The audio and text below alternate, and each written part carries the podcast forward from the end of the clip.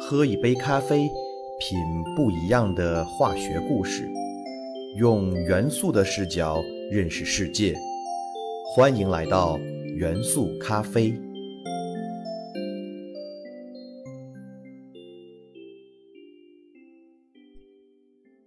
大家好，欢迎收听元素咖啡，我是你们的老朋友老胡。元素咖啡制作到现在，这个节目已经成为化学领域所有知识百家争鸣的舞台，也逐渐成为融汇化学、化工、材料等一切以化学为基础的学科知识的熔炉。在这里，大家可以尽情吸收化学的知识营养，来丰富自己的知识储备。以往的节目，我们主要除了讲述元素知识外，还会不时的介绍有趣的材料知识、化学家的故事、化学话题的杂谈以及名家的讲座分享。老胡想了想，这个节目除了应该介绍经典化学知识外，还应该紧跟时事，尤其是最新出来的化学研究成果。让大家在汲取经典化学知识的同时，还能够紧跟前沿，了解最新的化学研究动向。所以，老胡想了想，将在元素咖啡中增加一个新的单元。这个单元会快速分享最新发表的化学研究成果。老胡会根据最新成果的文献原文内容，向大家讲解老胡觉得很有意思的进展，从而进一步的拓宽大家的知识面。让元素咖啡的知识体系更加完善。这个单元老胡取名为“短评”。本期是短评的第一期节目，也是很多粉丝在后台提到的前段时间的一个重要研究成果——人工合成淀粉。我们都知道，地球上的所有能源从根本上来讲都来自于太阳，例如煤、石油、天然气中储存的化学能。本质上是远古时代植物通过光合作用储存下来的太阳能、风能、水能、潮汐能，也是由于空气和水在吸收了太阳照射的太阳能后产生了流动，从而变为了风能、水能、潮汐能。所以，太阳是地球一切能源的来源。当然，人体以及所有生命体生存所需要的能量也同样来自于太阳。只不过人是通过吃淀粉类食物来直接获取能量，而淀粉类食物中的能量则是通过光合作用将太阳能转化为化学能而储存下来的。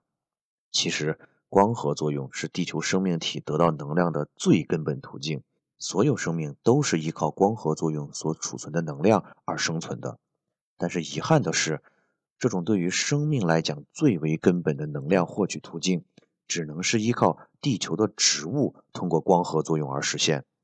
离开了植物，人类则是完全没有办法将太阳能储存为人类生存所需要的能量。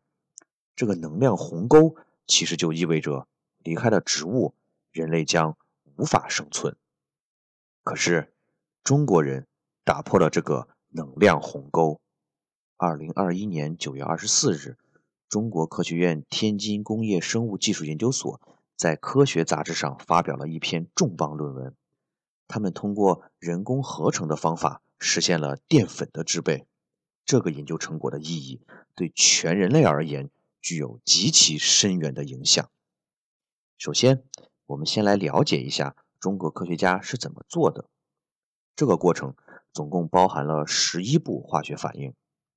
首先，我们要知道。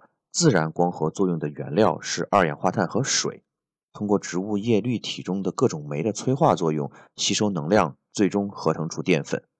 所以，中国科学家也是利用二氧化碳和水作为原料。他们先将二氧化碳和电解水生成的氢气进行反应，生成甲醇，也就是甲酒中含有的主要有害成分。这一步是普通的化学催化。接着，再将甲醇氧化生成甲醛，也就是新买的家具中主要含有的致癌成分。我们需要注意的是，从这一步，也就是整个反应的第二步开始，后面的十步反应全部都是酶催化反应。再接着将甲醛相互聚合，生成二羟基一三丙二醇。我们都知道，淀粉是葡萄糖的聚合物，而葡萄糖是含有六个碳原子和六个氧原子的环状分子，而二糖基一三丙二醇则含有三个碳原子和三个氧原子。大家是不是一目了然了？下一步就是将两个二糖基一三丙二醇分子让它们发生成环反应，它们形成的产物就和葡萄糖很接近了。但是为了实现两分子二糖基一三丙二醇的成环，却足足使用了五步反应才实现。而成环后再通过三步反应，就可以实现葡萄糖分子之间的聚合，得到最终的。淀粉分子，在这里肯定大家就会问了：为什么全部反应中绝大部分是要通过生物酶催化的方式来进行呢？其实这个原因，老胡在之前的元素咖啡的讲解中涉及到一些。老胡说过，碳原子可以形成四个化学键，当碳原子所连接的基团都不相同的时候，这种碳原子就会变成手性碳原子。而含有手性碳原子的分子也会成为手性分子。还记得老胡说过，地球上的生物都是左旋生物吧？这是因为地球生命体中的蛋白质都为左旋蛋白质。之所以蛋白质会分为左旋和右旋，就是因为蛋白质分子中含有手性碳原子。而组成淀粉的葡萄糖分子也同样含有手性碳原子，所以葡萄糖分子。也分为两种不同的形式，一个是 D 型，另一个是 L 型。与蛋白质的情况类似，我们人体只可以吸收和利用 D 型葡萄糖，而无法使用 L 型葡萄糖。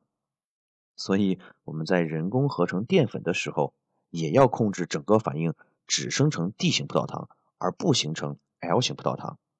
那这个过程又是如何实现的呢？如果通过普通化学的催化反应的话，反应过程中就会同时生成两种葡萄糖，并形成两种葡萄糖的混合物，互相无法分离。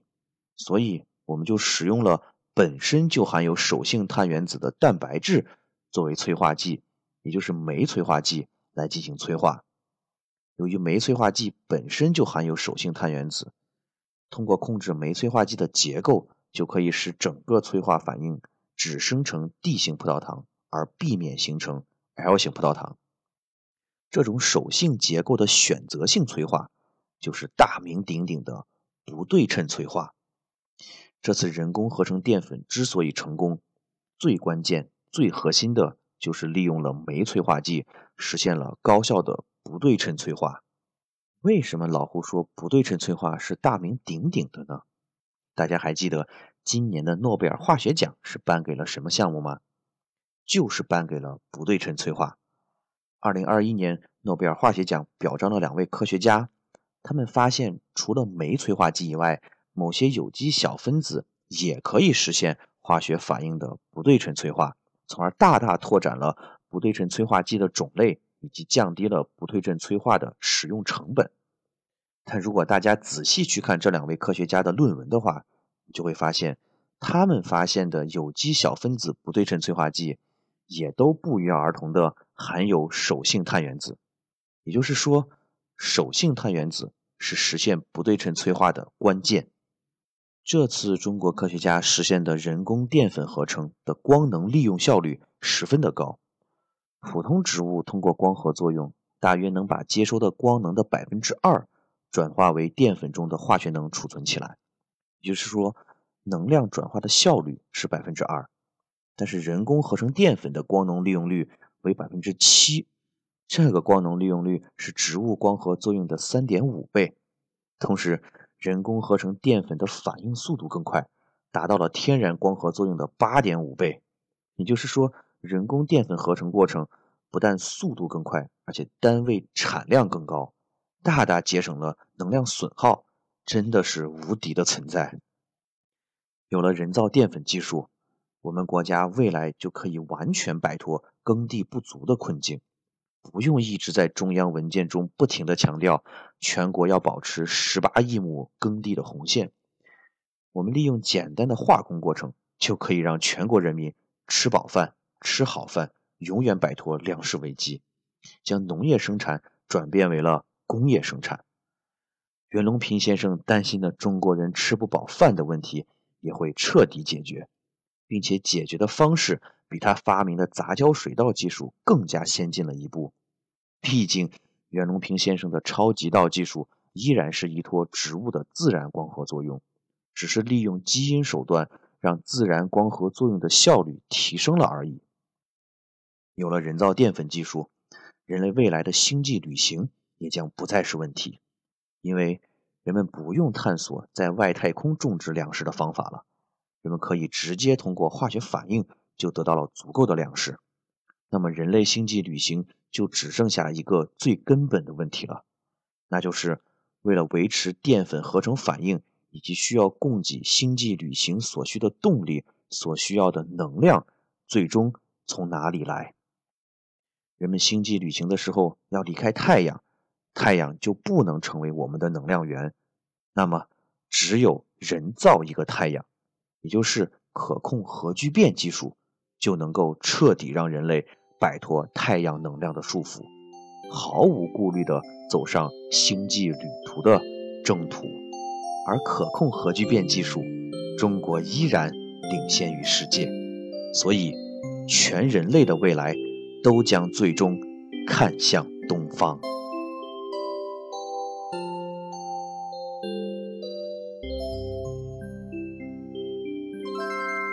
元素咖啡由喜马拉雅独家播出。